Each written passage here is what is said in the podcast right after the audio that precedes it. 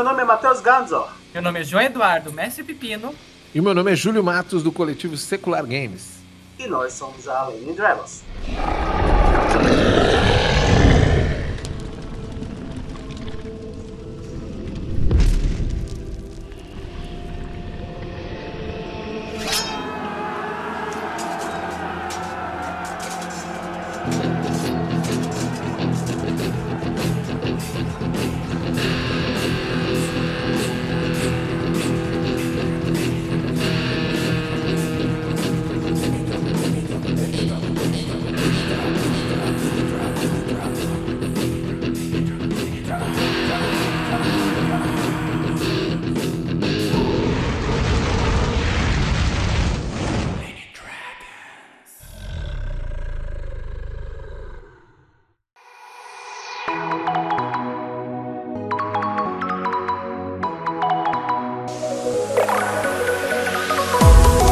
Saudações, camaradas! Aqui é Jorge Valpassos do Lampião Game Studio para contar uma novidade, é uma parceria entre o Lampião e o coletivo Lenin Dragons. Então agora você, pessoa apoiadora, vai ter descontos exclusivos nos livros do Lampião Game Studio. Aproveite e participe apoiando o coletivo Lenin Dragons. A gente se vê em jogo. Tchau, tchau!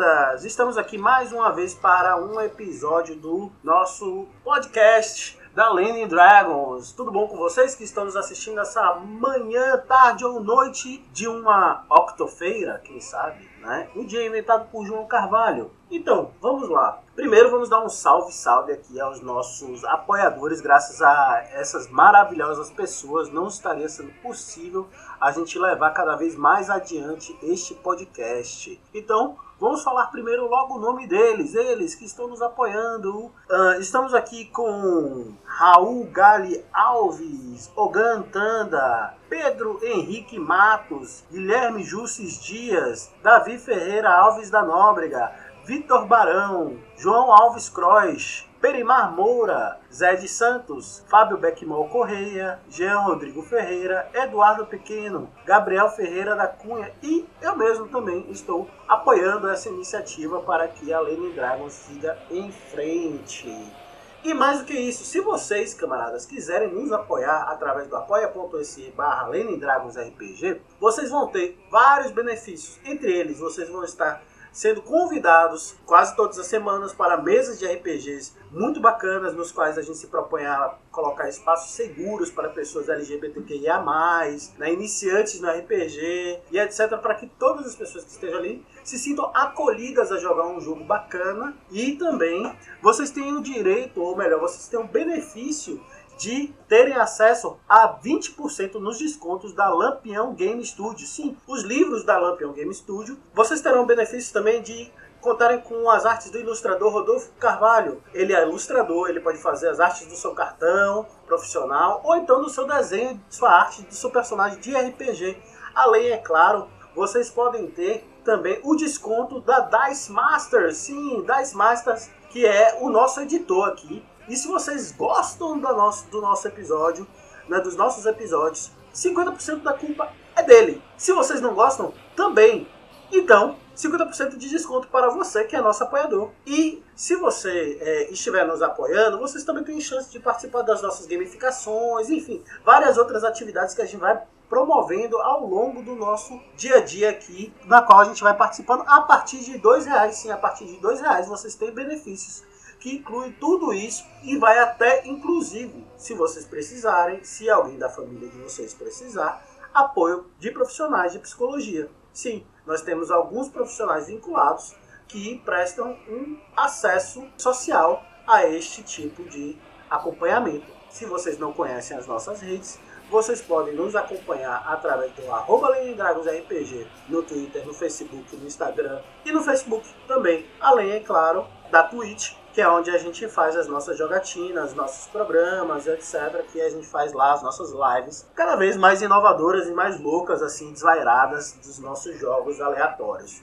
Então, Agora que a gente está passando por essa rede de propaganda comunista, o que nós vamos trazer aqui hoje é sobre o nosso camarada aqui, o Júlio Matos. Quem é, o que come, onde vive, Star Trek ou Star Wars? Começou a jogar como? Jogar RPG no caso. Como começou a criar conteúdos para RPG? O que é o coletivo Secular Games e quem faz parte? RPG e antifascismo podem e devem andar juntos? Olá, bom momento. Uh, primeiramente, queria agradecer o convite, muito feliz de estar aqui com os camaradas. E eu confesso que não memorizei todas as perguntas. Vou tentar ir, ir no, no, ritmo que eu vou lembrando. Se, se eu esquecer alguma coisa, você me, me lembra. Mas entre Star Wars e Star Trek, eu ainda prefiro mais Star Trek. Eu gosto, eu sou o cara que acha mais legal o careca conversando para resolver um problema do que as espadinhas de luz voando. Mas eu gosto também das espadinhas de luz voando. Então eu, eu, eu digamos que 60-40 não, não é do tipo, ah, eu gosto mais desse e gosto menos daquele. Não, é 60-40 em ambos. Eu comecei a jogar porque li, se não me engano, numa revista de videogame uma matéria que o Marcelo Cassar, o autor de Tormenta, escreveu sobre GURPS Vampire e achei aquilo muito louco e no final da, da matéria ele falava sobre livros-jogos e do aqueles do Ian Livingstone e do Steve Jackson e eu comecei uh, a minha vida lá de jogar RPG com um livro-jogo. Acho que foi o Feiticeiro da Montanha de Fogo, se não me engano, e depois Space acho que é Space Traveler, que tem um que é de, de ficção científica, que você é um capitão de uma nave e tal, que eu gostava muito, até estava tentando encontrar outro dia, mas não me lembrava o nome. Inclusive, se você estiver ouvindo isso e quiser me mandar no Twitter, arroba MKT, souber de que livro eu estou falando, me mande que você fará esse autor muito feliz. Comecei a produzir por vontade de criar coisas que eu não encontrava em jogos. Eu joguei por muito tempo Dungeons Dragons e inventei tanta coisa em cima de Dungeons Dragons, porque eu tinha um grupo muito maluco na adolescência, que tudo que saía na Dragão Brasil a gente misturava, então tinha um Cavaleiro do Zodíaco no meio de uma feiticeira, um ninja e um vampiro Carnité, que era o nosso grupo de D&D, olha que coisa, tudo, então, ou seja, a gente misturava tudo e jogava tudo menos Dungeons Dragons, né? Então, à medida que eu fui conhecendo novos jogos, né, conhecendo outras possibilidades, tive vontade de criar coisas que eu queria jogar, mas que eu não encontrava em lugar nenhum. E acho que, chegando na última pergunta, que é antifascismo RPG, se podem e devem, eu acho que é uma questão fulcral, usando uma palavra uh, uh, bem uh, pouco usual, né? Mas para quem não conhece, o fulcro é a base que sustenta uma alavanca, né? Ou seja, se um RPG não é antifascista, ele abre espaço para ser interpretado e às vezes até usado como ferramenta para estabelecer relações de opressão. Logo, acho que é basilar para qualquer um que estiver fazendo, no mínimo, pensar sobre isso antes de escrever. Se você tem algum tipo não importando muito a sua orientação política, do espectro de, de como você vê, mas se você é uma pessoa que tá, eu acho que até não, tá, não vai estar tá ouvindo esse negócio, mas que acredita no mínimo no bem-estar social, numa visão mais comunal de sociedade, né?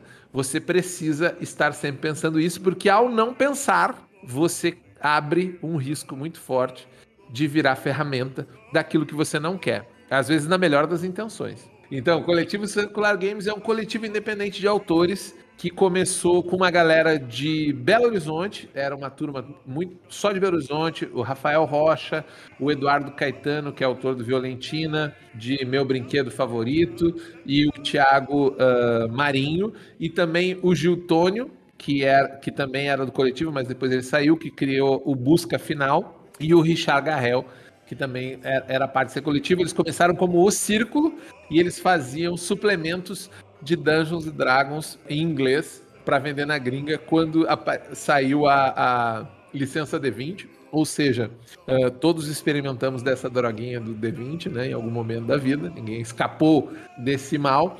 E com o tempo a galera ficou cada vez mais interessada em, em jogos diferentes, em jogos 2-2, inclusive, pro, inclusive promoveu o, o concurso Faça Você Mesmo de jogos que eu diria que foi a porta de entrada de muitos autores brasileiros que hoje uh, você conhece e consome material deles, como o próprio John Bogeia, autor de Abismo Infinito, Terra Devastada, da Retropunk, que tiveram, passaram pelo Faça Você Mesmo. Ah, se não me engano, o Thiago Jungs também participou, já posso estar falando uma bobagem, mas acho que sim, acho que ele participou. Uma galera que a galera gosta bastante e que é autora de RPG brasileira, de alguma forma passou pelo Faça Você Mesmo. Então, o objetivo do coletivo é publicar jogos malucos que a gente acha massa e que a gente quer trazer da gringa e que nenhuma outra editora, porque nós não somos editora, teria coragem de trazer para imprimir 100 cópias, a gente tem, a gente quer fazer isso, ou ideias muito doidas que a gente queira produzir,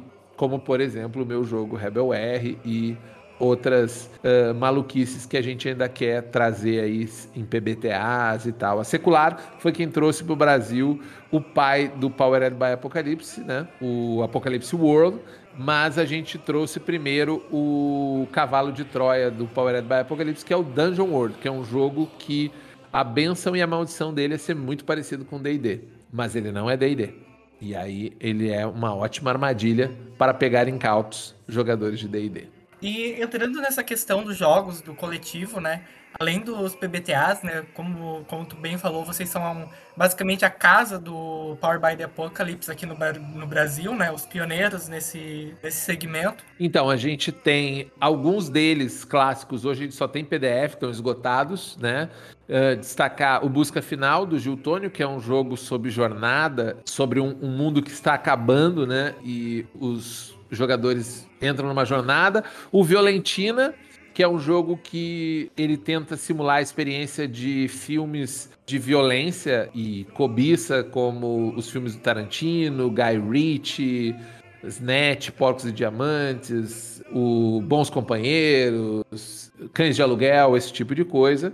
Aí, dentro dos jogos impressos, né, a gente tem o Psyrun, que é um proto Powered by Apocalypse, é da Maggie Baker, né? E muito do, do que a gente foi ver no Apocalypse World nasceu lá no Psyrun, mas ele tem uns twists legais. Você em Psyrun você é um, uma pessoa com superpoderes, você perdeu sua memória e você está sendo perseguido por uma entidade da qual você fugiu, né? Então é um jogo sobre fuga e recuperar sua memória, muito interessante. A gente agregou os meus jogos, né? Porque eu fiz uma publicação independente, original, na primeira eh, edição de UED Você é Resistência, um jogo de sobrevivência, num futuro uh, pós-apocalíptico, né? E um que está passando por um inverno uh, glacial e a última esperança da humanidade são os runners, né? Tipo os carteiros do futuro, digamos assim. Eles, e o planeta Terra já não é mais dominado pela humanidade.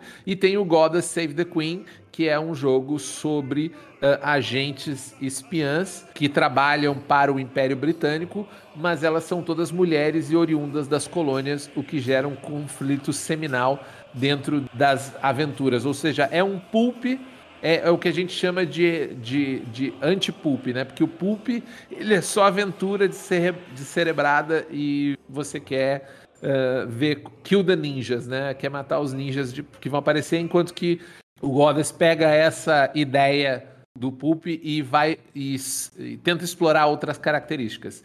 E por último, e não menos importante, a gente agregou um lançamento independente do Reuse, que é o Áureos, os Dançarinos da Lua, que é um jogo sobre capoeira e libertação, no qual os dados jogam capoeira numa roda de capoeira. Então você não só rola os seus D8s, como se um D8 bater no outro e jogar ele para fora, aquele dado é anulado. Então você não apenas rola o dado, como tenta acertar os outros dados que estão na roda ali durante o jogo. Sandro Lands é um jogo, ele é um jogo em PDF do Vincent Baker e da Maggie Baker, e ele é a ideia de um é, é, um, é um jogo de espada e feitiçaria, mas ele tem uma, um, um negócio nele que é pegar o Powered by Apocalypse, que trabalha com movimentos, né?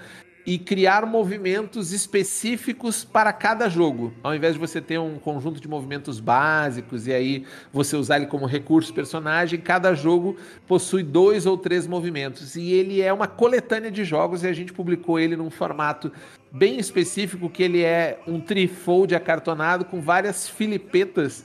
Cada filipeta é um jogo dentro do jogo. E você pode jogar eles separados, né? Tem o jogo sobre você ser um guarda e vocês estão contando histórias em volta do fogo. Tem o outro quando você encontra seu inimigo, quando você é o peregrino. Você tem um até que você joga sozinho, você pode usar usando uma rede social, que é interessante também. Mas você pode jogar eles todos com uma jornada completa pelas terras estilhaçadas e o jogo ele inclusive é, é bizarro pensar o que, que ele faz com tão pouco conteúdo ele tem ele é um jogo muito curto, muito sucinto, mas ainda assim ele ainda te dá um, uma, uma base para você criar jogos dentro dessa ideia para poder criar novos jogos usando essa estrutura que o Thunder Redlands ele propõe, né? Thunder Redlands, Terras Estilhaçadas, a gente publicou no Brasil no estilo filme quando vai para Record ou para SDBT, que é o nome do filme mais um subtítulo que é o nome de novo do filme traduzido. Então a gente fez questão de botar Thunder Redlands, Terras Estilhaçadas na versão brasileira.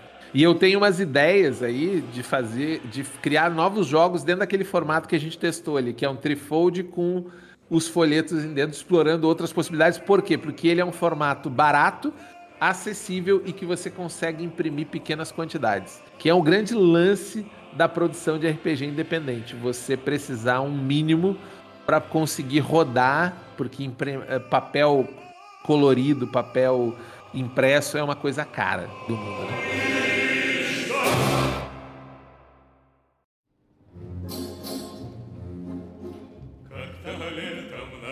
bem, algumas coisas que você, na verdade, você deixou passar na, na, nas perguntas anteriores foi como você começou a jogar RPG, quem é, como vive e onde vive. O que come e onde vive. Ah, eu não falei aonde eu, eu vivo, né? Eu vivo no sul do país, em Porto Alegre. Uh, desculpa qualquer coisa, né? E me alimento principalmente atualmente de proteína, porque estou tentando uh, uh, que, como Jones Manuel, que o shape fale por mim. Então estou tentando fazer uma dieta para o Shape falar antes de mim. É, o, o vulgo Bolche Fitness. Exato, estou entrando no Bolche Fitness também. Isso, o pessoal do Bolche Fitness aí que, que cola com a gente a gente está colado com eles também. Em breve todo mundo no, no Shape jogando RPG, né? A gente joga o dado e mostra o Mook para fazer... Só alegria. É, bom, Antes de a gente passar para o bloco 2, escuta aqui o recadinho da nossa querida Ana sobre a nossa rifa.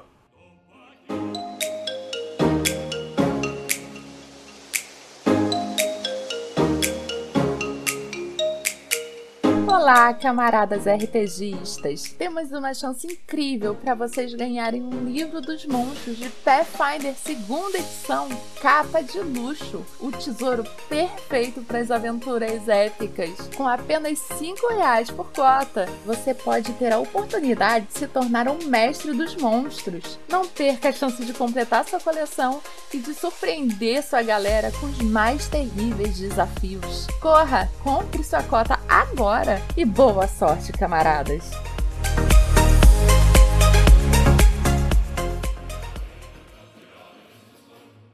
Se vocês querem ter acesso a essa rifa também, concorrer ao livro do Bestiário do Pathfinder, segunda edição, capa de luxo, vocês podem adquirir a sua cota através da, do link na bio, né, ou no link que deixaremos, deixaremos aqui no nosso episódio. Então, fiquem atentos, peguem sua cota e boa sorte. Camarada, nos fale um pouco agora sobre o sistema Rebel, né? Nos fale sobre o jogo, sobre a sua construção, como é que vocês pensaram esse jogo, as origens dele e como é que funciona todo o sistema que vocês construíram em cima desse jogo. Legal, já vi que esse podcast gosta de perguntas curtas, respostas longas, né?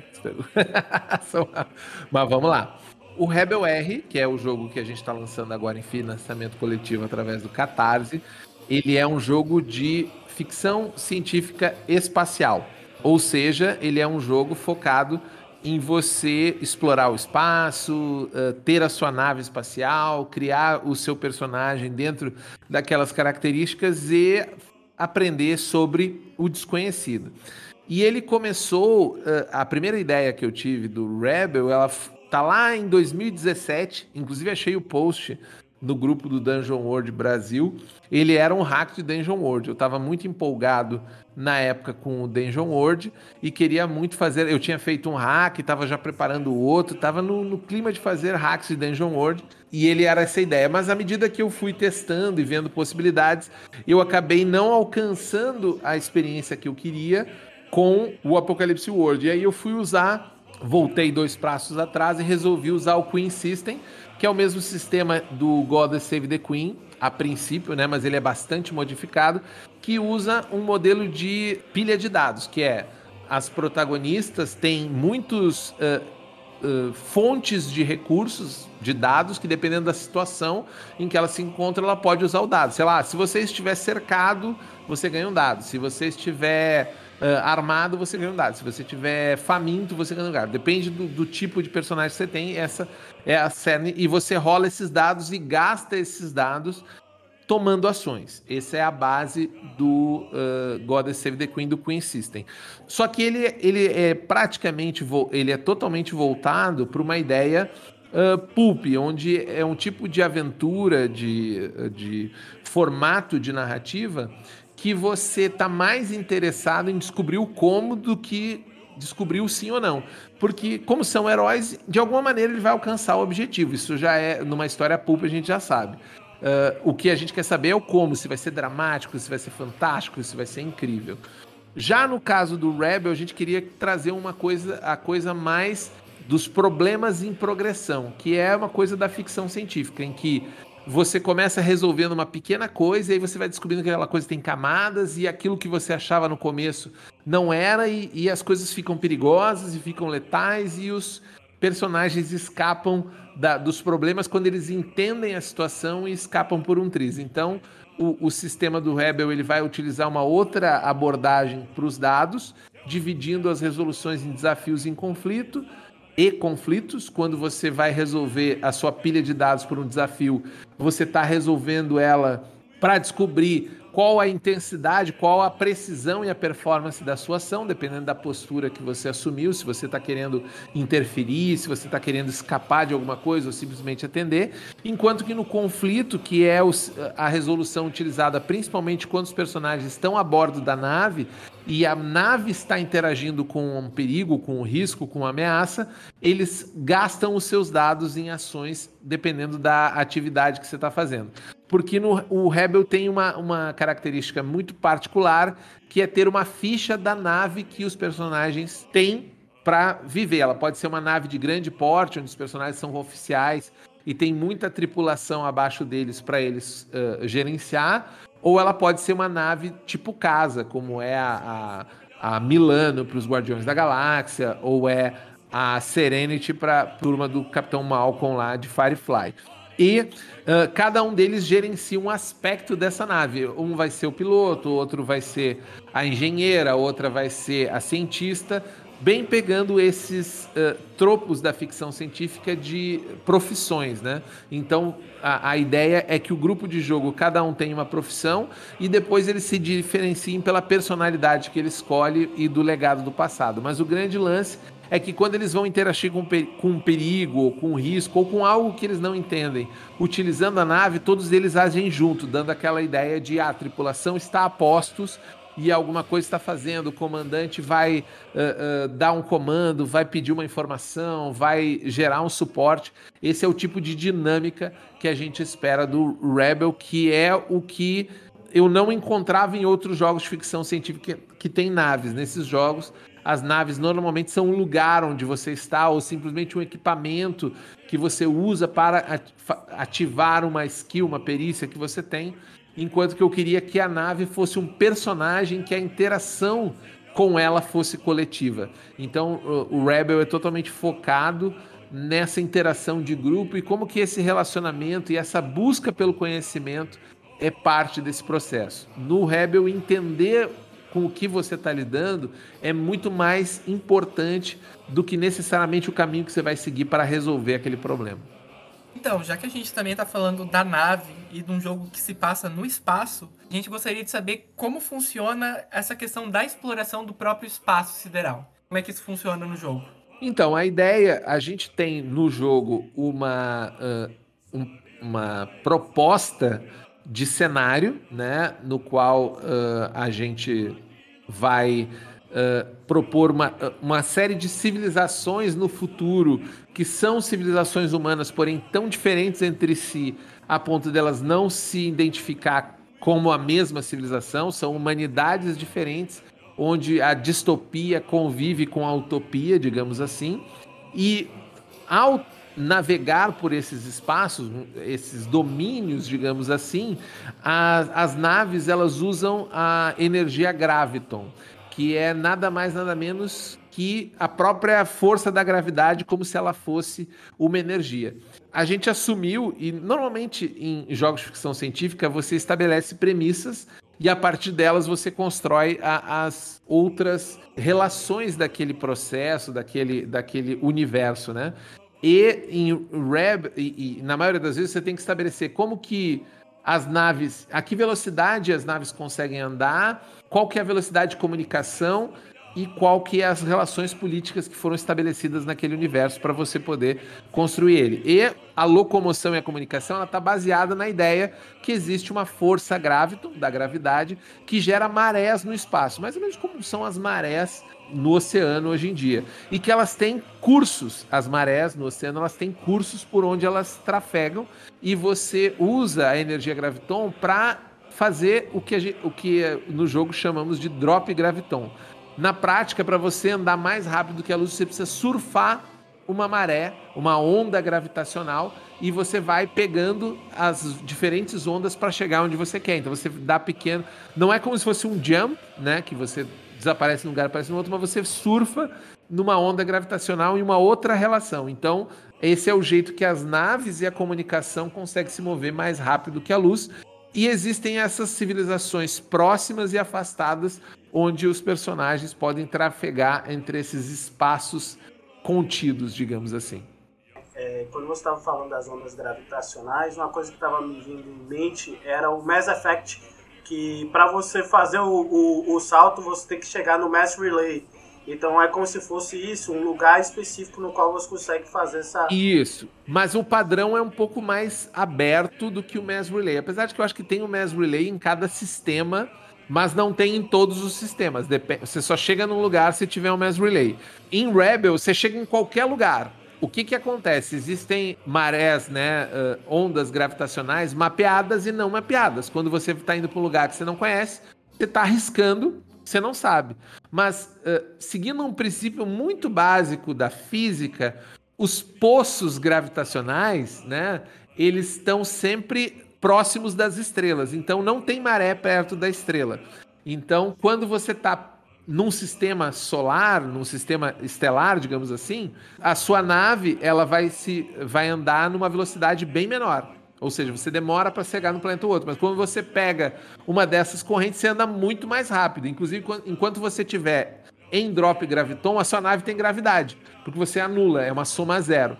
Só quando você está fora disso, você tem que usar uma bota magnética, porque senão você sai voando na, na nave se você se, se desprender, você está na gravidade zero, entendeu? Então, essa é a brincadeira. Mas o livro começa dizendo: cientificamente, nada disso é possível. Logo, não se estresse. Né? Inclusive, a gente abstrai e existem viagens curtas, viagens médias e viagens longas. Essas são as medidas de tempo e espaço que você vai se preocupar. Fora isso, abstraia.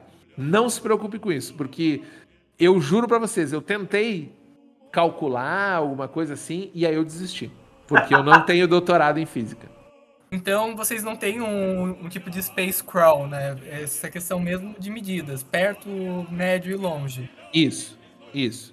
E a ideia também uh, é que a trama, o mais importante, a gente fala isso no livro, o mais importante é o que acontece entre a relação dos personagens e não necessariamente a ideia de ir a um lugar que já existe. A ideia é explorar o espaço, ver o desconhecido, mas não se apegar a uma cartografia, por exemplo. Se no seu, no seu mundo você quer usar como base as estrelas, beleza, Alpha Centauri, depois vem a outra lá próxima, eh, próxima Centauri, depois Alpha. Você pode fazer essa relação. Ah, Alpha está perto, próximo está médio e a outra está longe. Mas o jogo não se preocupa com isso, porque ele está focado no que está acontecendo no microcosmos, em gerenciar esse microcosmos. E quando você encontra alguma coisa fora do padrão, ele brinca com essa coisa fora do padrão, se ela é uma ameaça, se ela é um risco, se ela é uma condição, e aí você vai se preocupar com isso. Então ele não é, ele não tem esse crawling de exploração, mas a exploração dele está, o que que é isso que está na minha frente?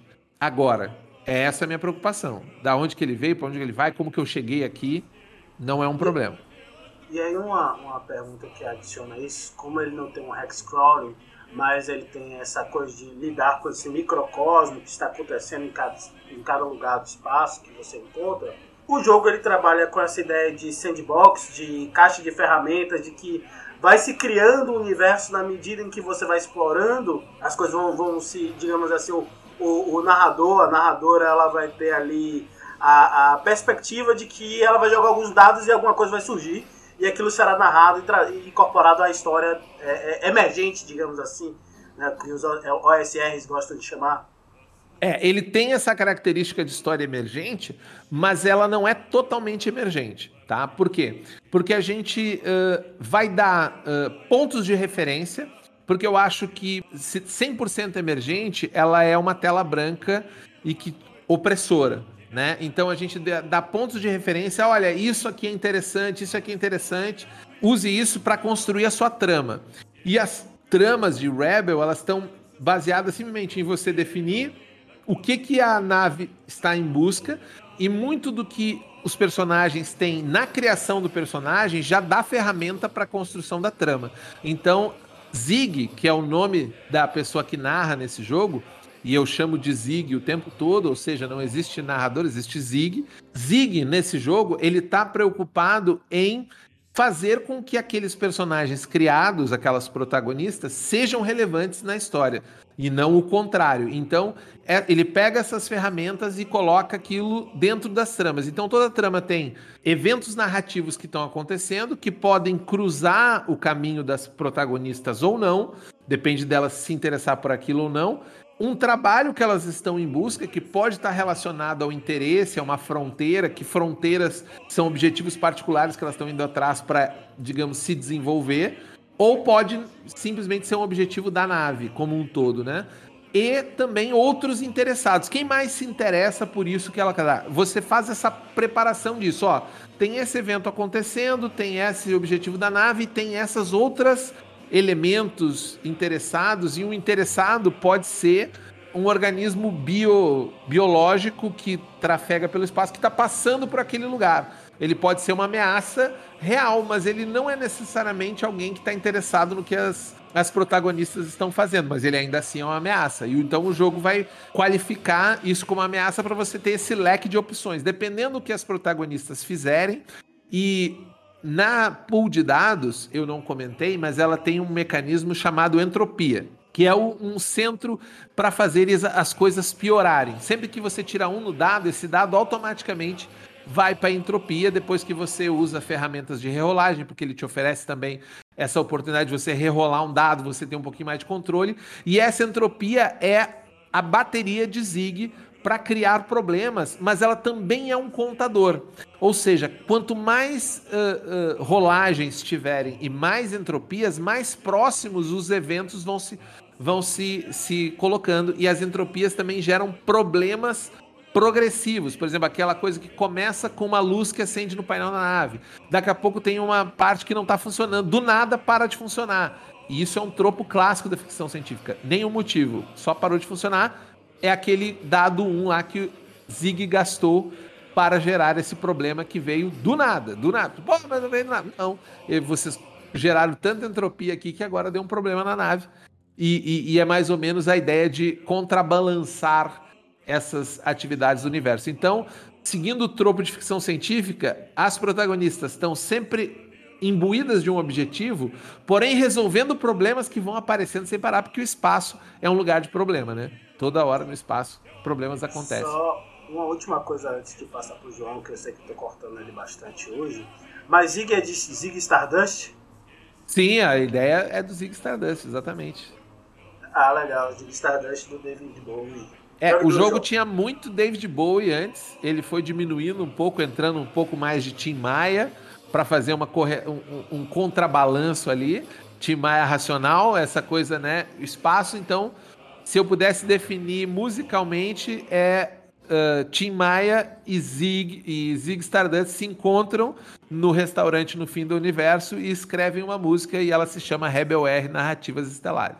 Essa é Inclusive, a ideia. Inclusive, o próprio nome tem referência da música Rebel Rebel, né?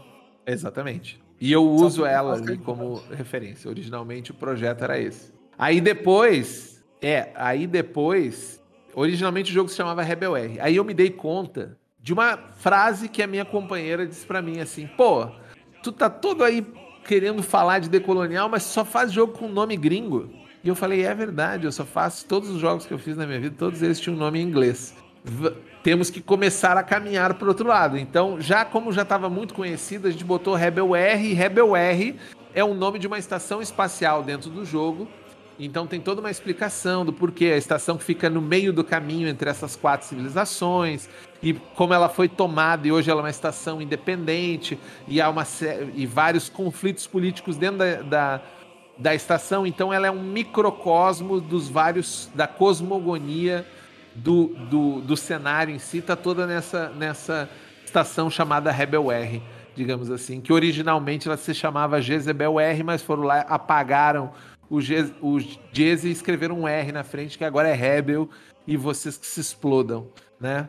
Foi uns anarquistas lá e disseram, agora é nosso. Só que não é fácil num mundo onde tem outras forças em, em disputa política, você conseguir se manter. Então, a, a base é um microcosmo dessas disputas do cenário. Já que tocamos no assunto de disputas políticas do cenário, quem são essas quatro grandes civilizações? Fale um pouco sobre elas. Uma das civilizações são os Mahali uh, em Biguni, que são uma civilização formada pela última diáspora, porque o jogo se baseia na ideia que daqui a uns 30, 40 anos a gente vai ser visitado por alienígenas conhecidos como mensageiros.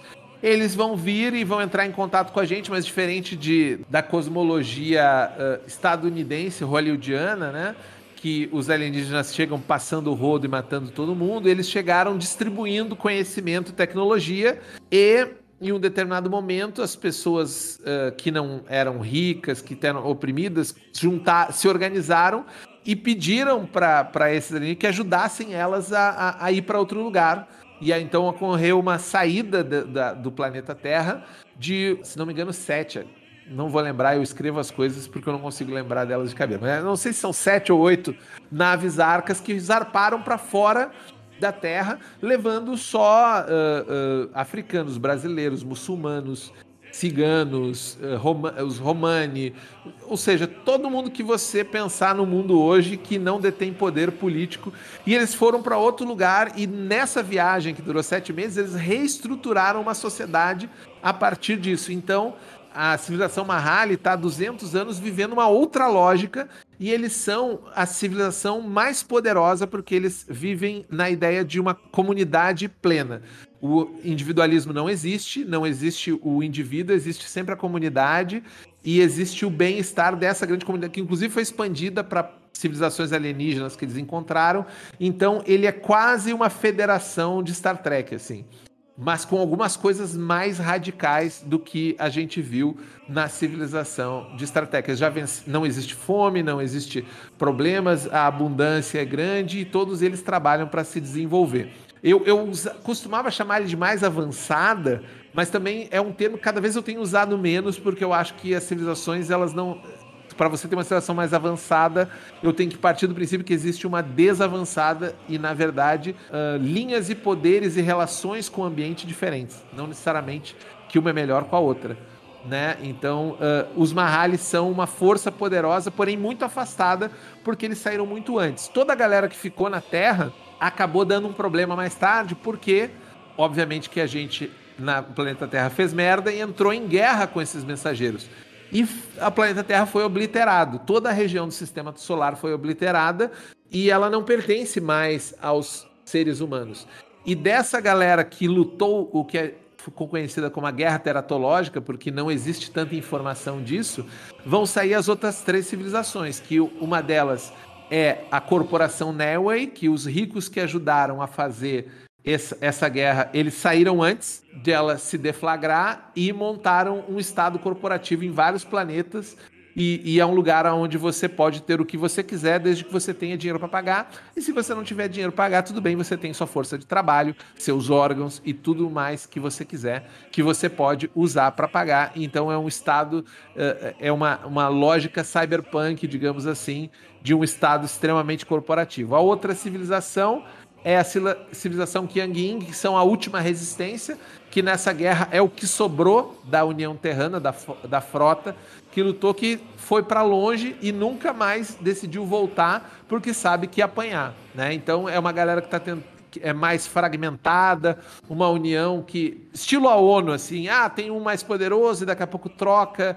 E, eles são uh, uh, ainda capitalistas, mas uh, são é, é meio que um um capitalismo uh, uh, uh, difícil de controlar, bastante corrupto, muitos fora da lei, então eh, eh, várias leis em conflito, porque são muito. Então, você está com a sua nave num planeta, pode ser que você cruze uma fronteira já mudou a lei, porque é outra organização que controla, outra, outra nação. Então, são várias nações reunidas numa união de comércio e tal, que tem até uma certa correlação ali de negócios com a, a corporação Nelway mas uh, uh, não, digamos assim, tem fronteiras bem definidas. De vez em quando dá uns quebra-pau entre eles, mas ele, cada um fica na sua, são os mais próximos.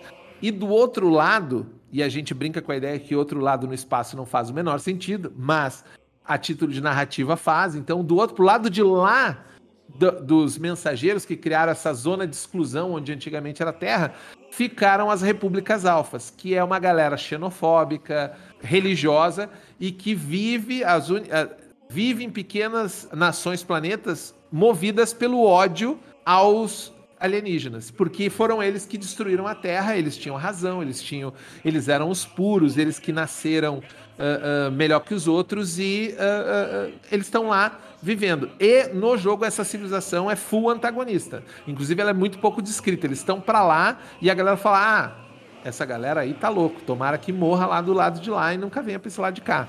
Entendeu? Mas eles existem como esse último caldo de algo que nenhuma das, da humanidade quer se lembrar que existiu. Entendeu? A galera fundamentalista, religio, religiosa, xenófoba, mas que tá lá ainda.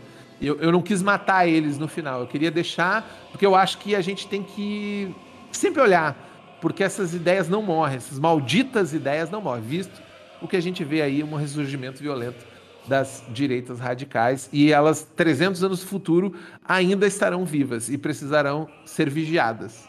Então, a, esse lugar é a última fronteira Red Pill. Exato, é os últimos. Só que a, a, a ideia é brincar um pouquinho, se é que é possível brincar com algo tão sério, né? De que essa galera não consegue para frente nessa lógica deles. Eles são autofágicos. Né? É uma ideia completamente destruturante. Então, eu quero ir no livro até o momento e dizer assim: olha, é tão, tão bosta essa ideia que eles não conseguem sair do lugar. Eles estão perdidos para lá. Ele, a população que está lá nasce lá, está condenada a sofrer pelas ideias que eles estão disseminando entre si. Porém, eles existem exatamente para gerar esse conflito que daqui a pouco eu posso esbarrar com uma nave deles e ter que lidar com isso. Os próprios Mahali, eles estão longe, mas de vez em quando eles mandam gente para conversar com os os Angers, né, que são essa galera do, da civilização Qiangying, que é um pouco mais orientalizada, mas tem influência de tudo quanto é coisa, e tem uma galera meio estadunidense ali que tem uma certa influência, e tem um estado monárquico, que é uma loucura, tipo, por que, que teria uma monarquia no espaço? Mas ela era a primeira colônia que foi ficou muito tempo afastada, e a galera que estava lá disse assim: não, agora nós que chegamos primeiro aqui somos as casas, e aqui é uma monarquia. Então a casa tal, e dá para brincar, para você fazer um paralelo com Duna, né? Que saiu o trailer hoje, inclusive. E que se você quiser jogar uma coisa mais estilo Duna, você vai jogar no reino de Atreu Celery, que é o reino de Atreu e Celery, que é um reino que é, é, é uma civilização monárquica que tem vários e que tem a Academia Real de Atreu Celery de pilotos. Então, se você quiser jogar num cenário onde vocês são uma, um esquadrão de pilotos uh, uh, numa academia, assim, também dá para fazer isso no Rebel, uh, dentro dessa monarquia. Uma coisa que me chamou a atenção, vendo, agora eu não lembro onde que eu vi exatamente, mas foi justamente dessa, civilização um pouco mais corporativista, e é um robô chegando para a pessoa e falando, olha, a gente vai levar agora teu fígado, você não pagou mensalidade dele e agora ele é nosso. Se você quiser, você pode depositar o valor e a gente dá até um descontinho aí para você ficar com o fígado. Exatamente, essa é a ideia. É, pega, é o, o capitalismo tardio levado à última potência. É o, o, isso até estava conversando com o Matheus, né? Falando dessa civilização que era o capitalismo extra tardio, né? O que, que vai acontecer com o capitalismo no é. futuro? É que quando você não tiver mais dinheiro, não puder mais trabalhar, eles vão te desmembrar para conseguir o teu dinheiro, para conseguir criar dinheiro de você. É o fetiche do fetiche da mercadoria. Exato, é a ultramercadorização do humano, basicamente, né? Você não existe mais, a não ser que você tenha bens dentro da corporação Newey e todos os executivos já são aquelas famílias que controlam lá. Então eu gosto até de fazer essa brincadeira eu talvez esteja usando muito errado a palavra brincadeira para falar de temas tão sérios, mas dentro do jogo é uma brincadeira. A gente está brincando de criar novos mundos, mas de mostrar o quanto um bilionário e um rei absolutista são a mesma coisa. Eles são exatamente a mesma coisa. A única diferença é os meios pelos quais ele exerce o poder dele, mas eles são exatamente uma aberração da natureza humana. Um rei absolutista é uma aberração, um bilionário é uma aberração, na minha visão, até maior ainda dado o contexto que a gente vive. Só uma, uma coisa que é interessante observar. Ah, essa coisa de é, fetiche do fetiche da mercadoria está tão distante. Deixa eu trazer uma história que eu estava assistindo recentemente, né? O porquê devemos odiar Margaret Thatcher. E aí, uma parte da história que é muito interessante, vocês, é, se vocês não estavam em, em Rebel R, é, nos últimos anos, vocês devem ter visto lá em algum momento da escola ou em algum filme que nos Estados Unidos você é pago, né? É, você recebe dinheiro se você vender o seu sangue. Né? Então você tem lá essa característica de vender o sangue para doação, etc. Quer dizer, lá você não doa, você vende, no caso. Né? Se você está recebendo dinheiro, você está vendendo. E aí uma coisa interessante, que a gente já está falando de vender uma parte do nosso corpo, né? não é uma questão de solidariedade. E tem uma história que é muito interessante nisso, que isso começou nos anos 80. E aí, nos Estados Unidos, o que passou a ocorrer muito é que as pessoas desesperadas, sem dinheiro, foram as primeiras a doar. E essas pessoas eram as que estavam é, em situação de doença ou em situação de, de miséria social, usuários de, de, drogas, etc. E essas pessoas utilizavam-se né, desse mecanismo para conseguir dinheiro. Por outro lado, na Inglaterra, passou-se a comprar esse dinheiro dos Estados Unidos. Ou seja, a população estadunidense pobre e miserável estava vendendo aquilo ali porque não tinha outra fonte de renda. A Inglaterra comprava para o, o, o seu público interno e acabava contaminando o, o, as pessoas que eram. Era um programa de hemofilia, né? Crianças com hemofilia acabavam contraindo hepatite C, HIV e é, é, outras questões que vinham ali do, do uso digamos assim, discriminado é, é, de drogas, ou até mesmo de, de, doenças que surgiam a partir da pobreza, né? Má alimentação e assim por diante. A vulnerabilidade daquelas pessoas. Né? Exatamente. Então, assim, a gente. Ah, tal, essa coisa da venda de órgãos parece uma coisa distante, só que não. É, o objetivo, inclusive, desses estereótipos, dessas abordagens, é tratar problemas reais. Eu acho que a ficção científica serve para a gente deslocar um problema que está batendo na sua porta e dizer assim, cara, você já parou para pensar nisso? Ao passo de que eu quero também oferecer outras alternativas, ao mesmo tempo, e aí é a ambição do jogo, né? Ele, é, eu diria que o Rebel é o meu jogo mais ambicioso, porque ele busca ser um, um, um guarda-chuva um pouco grande, uh, talvez não consiga abordar adequadamente tudo que eu quero abordar nele, mas de mostrar as contradições também, né? Porque quando a gente fala assim, ah, uma futuro, uma distopia, mas bicho, tem milhões de pessoas que vivem distopias diárias hoje, assim como existem milhares de pessoas e é bom fazer essa distinção entre milhões e milhares de que vivem uma utopia, uma utopia de bem viver, uma utopia de acesso amplo e de que ela jamais passará uma dificuldade na vida, jamais reconhecerá o que, que significa um trabalho braçal ou uma doença fruto, por exemplo, de um esforço repetitivo, ou uma doença fruto de uma contaminação, ou uma doença fruto de escassez de um princípio ativo, de um remédio ou de uma vacina, jamais vão ter esse problema na vida. Então isso é real. O que a gente está fazendo é só jogar para o futuro para a pessoa deglutir melhor. Eu estou enrolando o comprimido no pãozinho para o cachorro comer e não reclamar. Inclusive no Brasil a gente só não tem essa venda de partes do corpo porque é proibido por lei, é vedado. Pode doar teus órgãos, mas tu não pode vender. A única parte do corpo hoje que daria para vender no Brasil é cabelo, porque cresce. O meu não, porque eu tô calvo. É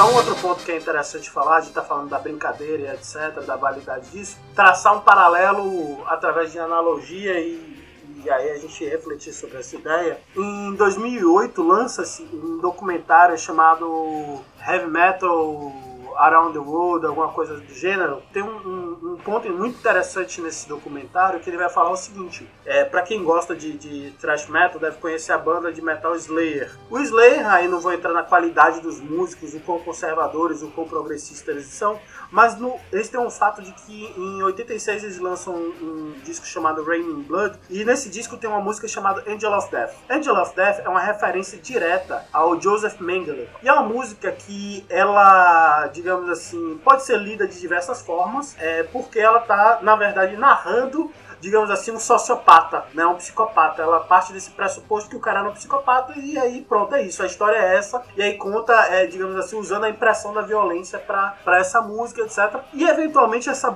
música ela bate em Israel. Né? E aí, lá em Israel, é, aí também entro, não vou entrar na qualidade do Estado de Israel de falar sobre, mas eles estavam de debatendo a questão do Holocausto, né? Que enfim é uma matéria que é sensível e, e, de fato deve ser, né? Enfim, é um, foi um genocídio. Mas é interessante perceber que no debate interno deles, eles chegaram à seguinte conclusão: olha, os jovens estão ouvindo isso aí. Né? Isso é o que os jovens estão ouvindo.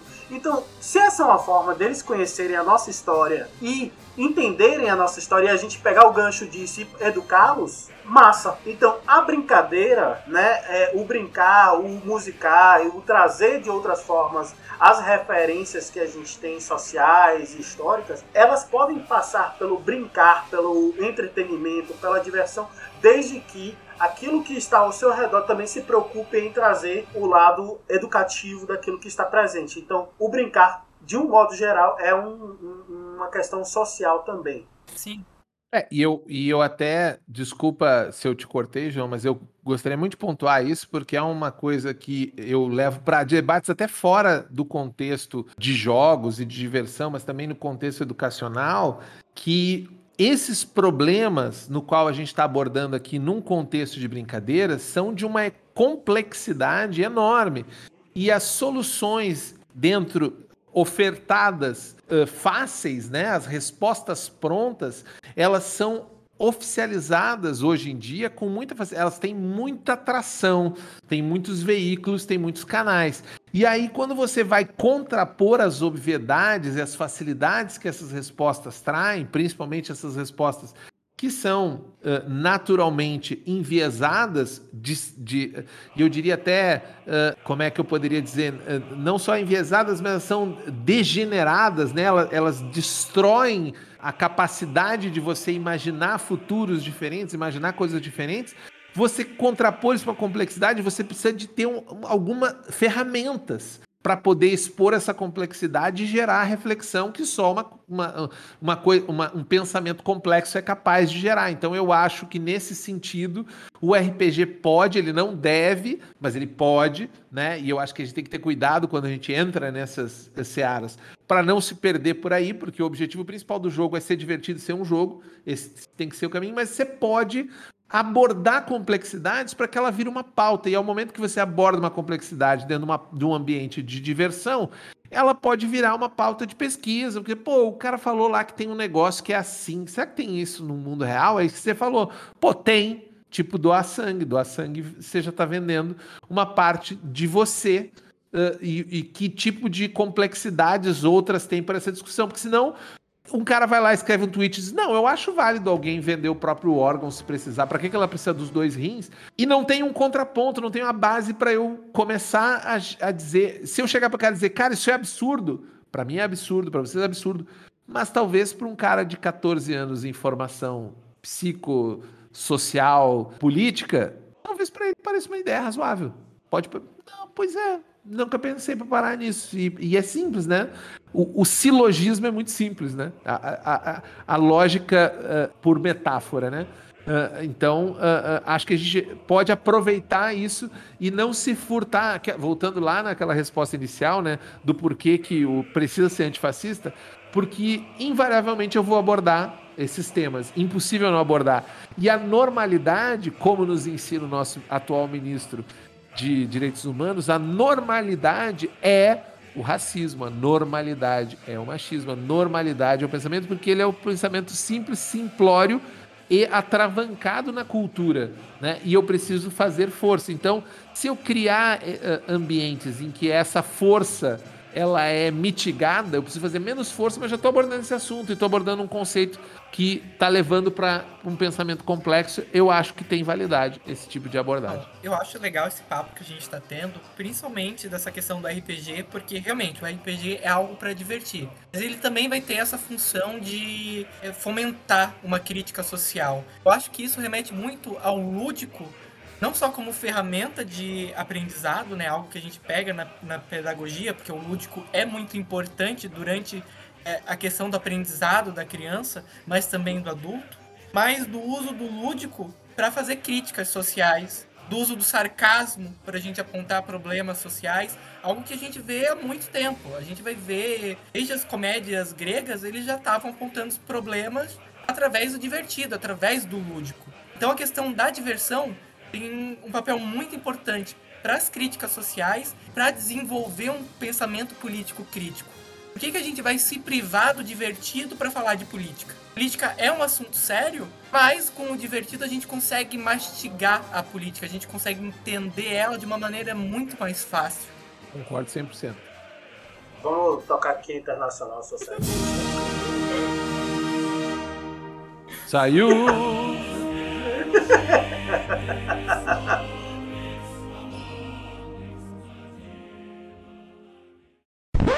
Quando você falou do, do, do, sistema, quando ele tira um no, no D6 na, na piscina de dados, ele vai gerando problemas, né? E eu queria saber é, é, dessa piscina de dados, etc. O que, que inspirou esse sistema, né? Você fala bastante do PBTA e tal, mas eu, eu vi essa coisa ocorrer em outros lugares também. Né? E aí eu queria saber aonde foi que você pegou essa, essas referências e tudo mais. É, no Rebel, ele se, digamos, se baseia, ele se alicerça, essa é a palavra correta que eu queria buscar, no God Save the Queen, da onde vem esse processo, e, dele, e nele já tinha essa coisa do 1 um ser uma complicação e eu querer usar ele para determinadas ações específicas que a narradora tem ao longo do jogo. Nos meus jogos, o narrador eu gosto de limitar o poder dele ao mesmo passo que eu vou dando ferramentas para ele usar esses recursos ao longo da narrativa. Mas assim, o Psyrun é um jogo que foi bastante inspiracional lá na origem do God of Save the Queen e também o Marvel Heroic Roleplay. Eu não sei se vocês conhecem o jogo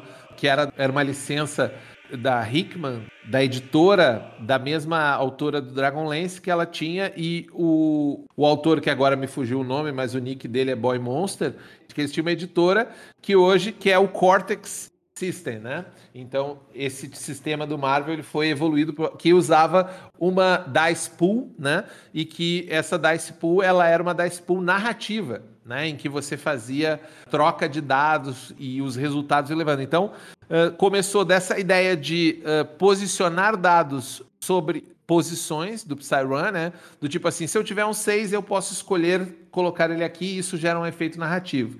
Mas eu queria brincar com essa troca que ele faz com os dados da pilha e como você assumir postura, que é uma coisa que o John Harper usa em vários mini-jogos dele, que é quando você está jogando, você define uma postura na qual você está agindo. E que vai ter no sétimo mar também, que eles uh, chamam de método, né? Qual é o método que você vai usar e você tem que ficar. É tudo aberto, desde que você fique no seu método. Para trocar de método, você vai ter que gastar um recurso. Então eu gostava muito dessa ideia de que lá no Godas tem você fazer um, um, uma ação que é elegante, ou seja, você está fazendo aquilo sem perder a, a, o seu panache a, a, a, sua capacidade, a sua elegância, enquanto que o Rebel está mais uh, uh, focado em dizer o seguinte: eu estou interferindo com alguma coisa, eu estou fu evadindo, fugindo, tentando ludibriar, ou estou analisando, porque na ficção científica a postura de analisar, de entender, é tão importante quanto qualquer uma dessas outras. Antes de eu meter a mão no buraco, eu entender o que é o buraco né? Se eu vou decidir depois inter, eh, interferir ou evadir do buraco, eu preciso primeiro entender ele. Então, esse caldo vem uma mistura ali. Ah, e o Blades in the Dark também. Então, se eu pudesse dizer o que, que o Rebel é, já que eu sou um grande copiador de mecânicas, eu não crio nada, elas vêm essencialmente de Psyrun, Blades in the Dark, mini-jogos do John Harper, Marvel Heroic Roleplay uh, RPG, principalmente desses sistemas. Eu vou aproveitar esse gancho de referências de outros jogos de RPG para perguntar quais são as outras inspirações do Rebel R. Livros, filmes, séries, jogos, animes, músicas. Bom, isso me dá um gancho bom para falar que o jogo rápido, que é uma versão resumida que é, serve para apresentar as regras para você descobrir Rebel R jogando, já traz uma lista de quadrinhos, focada bastante em quadrinhos, mas fala um pouquinho de séries também. De coisas como StarCraft, que me inspiraram, o próprio Firefly, Serenity tem uma série de quadrinhos. Uh, Valerian, não sei se vocês conhecem, que teve o filme, mas que é originalmente quadrinhos e que é a grande inspiração do George Lucas para criar Star Wars. Se você olha Valerian e diz assim, ah, isso aí eu já vi em Star Wars.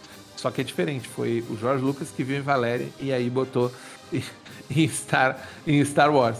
Star Trek, muito forte na, nas referências que eu tenho. Star Trek definiu bastante da minha infância, porque minha mãe gostava muito, então ela me levava para ver os filmes. Ela gosta até hoje né, de, de Star Trek. E agora, quando entrou na Netflix, eu assisti absolutamente tudo de Star Trek a partir da minha predileta, que é a, a nova geração. Eu, eu gosto muito do Capitão Picard, eu gosto do, da, das frases dele, e isso definiu em, em, parte dessa visão do, do nós podemos ser melhores, né? E é uma coisa que, que tá sempre na minha cabeça, assim, de cara, eu preciso ser melhor do que eu fui ontem, e, e, e a vida só faz sentido se eu tentar melhorar não apenas a mim, mas o ambiente e aquilo que eu vivo, né? Então essas são as grandes influências, assim, eu acho que pega um pouco de StarCraft, mistura com um pouquinho de Star Wars, com um pouquinho de Star Trek, essas outras referências. Ah, e também, você vê, acabei de fazer uma live em que a gente vai fazer uma brincadeira agora ao longo do coisa que é a batalha final das naves estelares e uma das naves estelares que eu boto lá é a nave do Jaspion. Que ninguém lembra que o Jaspion é um patrulheiro estelar, só que acabou o dinheiro da série no meio e eles tiveram que fixar o Jaspion na Terra para ficar mais barato fazer a série. Tokusatsu, mas originalmente o Jaspion tem uma nave espacial. O Dylion é uma nave, né? É a nave espacial interplanetária de combate Dylion. Então, até isso tem no Rebel, essa referência. Então, eu acho legal falar do Star Trek, dessa relação, porque o meu pai também é fã do Star Trek. E a gente, basicamente, aqui em casa não aguenta mais Star Trek, porque começou a passar na Netflix, ele assiste em loop. Ele, ele assiste todas as séries, ele volta a reassistir. Manda um grande abraço pro teu pai. Diz que eu mandei. E mostra o Rebel para ele. Pai, olha só, tem um cara maluco lá em Porto Alegre, criou um jogo pensando as mesmas coisas malucas que você pensa. Vou, vou. Meu pai também, a gente adora ficção científica, né? Eu assistia com meu pai, uma lembrança que eu tenho, o Doctor Who, quando começou a passar na TV Cultura.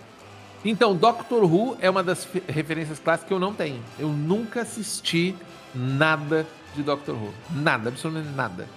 E, e, e, tenho amigas que são fãs já me deram, tipo, o que assistir para né, gostar de Doctor Who e eu não consegui ainda. Ir nesse lugar. É, é, é, Star Trek é que nem o seu pai, é minha série de conforto. Se eu não sei o que fazer, eu boto mais um episódio de Star Trek que eu tô feliz. Eu, eu vejo sorrindo. Massa.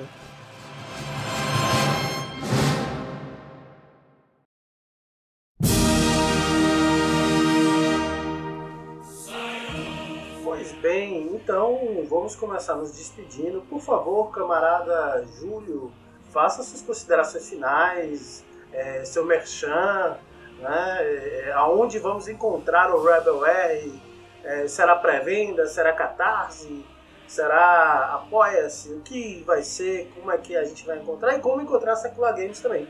Show de bola. Então quero iniciar mais uma vez agradecendo demais o espaço aqui no Lenin Dragon dos camaradas, para a galera aí que está no espectro uh, de esquerda da força do RPG.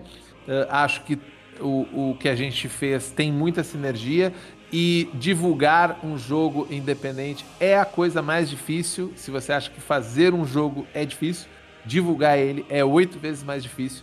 Então eu sempre agradeço demais, desejo longa vida ao Lenin e Dragons e apoiem o Lenin e Dragons. Se você é ouvinte e não apoia ainda, faça o seu apoio, porque esse tipo de iniciativa é fundamental, não só para a gente divulgar as ideias e para os camaradas aqui se divertirem, mas para que a gente tenha espaços onde essas ideias possam ser divulgadas. O meu jogo, Rebel R Narrativas Estelares, está em financiamento coletivo na plataforma Catarse, catarse.me barra Rebel, super simples, se você digitar Rebel na página principal, você acha ele na página do Catarse, e ele vai, se não me engano, até 8 de junho o financiamento coletivo. Não deixe para apoiar só no dia 8 de junho para não matar este camarada aqui do coração, porque eu não sei, esse é meu primeiro financiamento, nunca tinha feito um financiamento coletivo e já estou passando mal de ansiedade todo dia dando F5 na página do Catarse para ver se alguém apoiou, mas no momento da gravação a gente já atingiu mais de 50% da meta, então está tudo bem encaminhado depois de uma semana de, de financiamento para que a gente consiga, mas sabe como é que é o coração frágil uh, uh, deixa a gente ansioso. E por último, e não menos importante, uh, seculargames.com.br é a casa do coletivo Secular Games.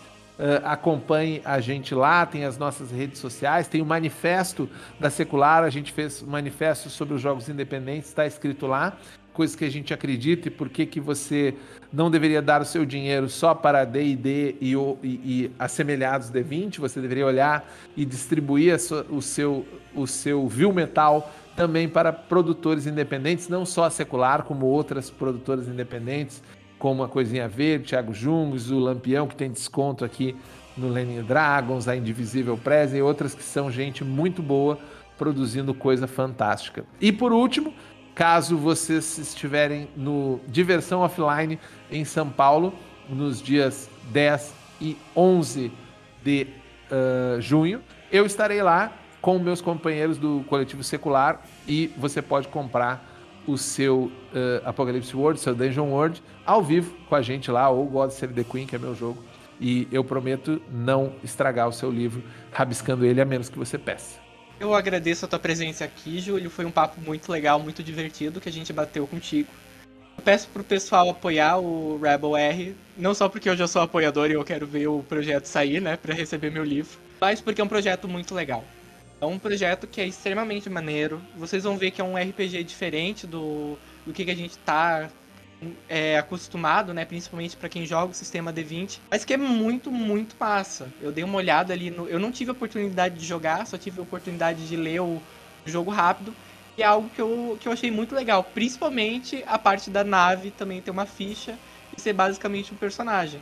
Peço para vocês também apoiarem a Lenny Dragons, é o que, que mantém a gente trabalhando, a gente podendo fazer o podcast, a gente podendo apresentar os ganchos de aventura toda sexta, a gente poder lançar mesas para vocês aproveitarem e jogarem. A gente só consegue manter esse trabalho que a gente está com o apoio de vocês. Isso é muito importante pra gente. Então procurem o nosso apoia-se, apoia-se.sc barra Dragons RPG faça um apoio. A partir, eu acho que agora é dois reais, né, Matheus? A partir de dois reais vocês estão ajudando a gente.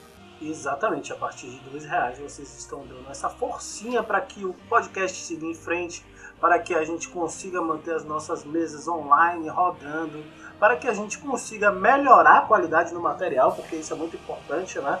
É, nós não, não temos fins lucrativos, mas nós temos fins de conseguir manter essa coisa e criar qualidade, né? A gente traduzir esse produto em uma coisa de qualidade aí para vocês, camaradas. Bom, é, novamente agradecer também aos nossos parceiros que estão aí, né? E espero no futuro angariar mais parceiros e parceiras que possam estar ajudando é, esse espectro, digamos assim, mais à esquerda a se unificar e criar a grande Ursal que vai vir através dos jogos de RPG. Tenho quase absoluta certeza a partir deste momento de agora. Tchau, tchau.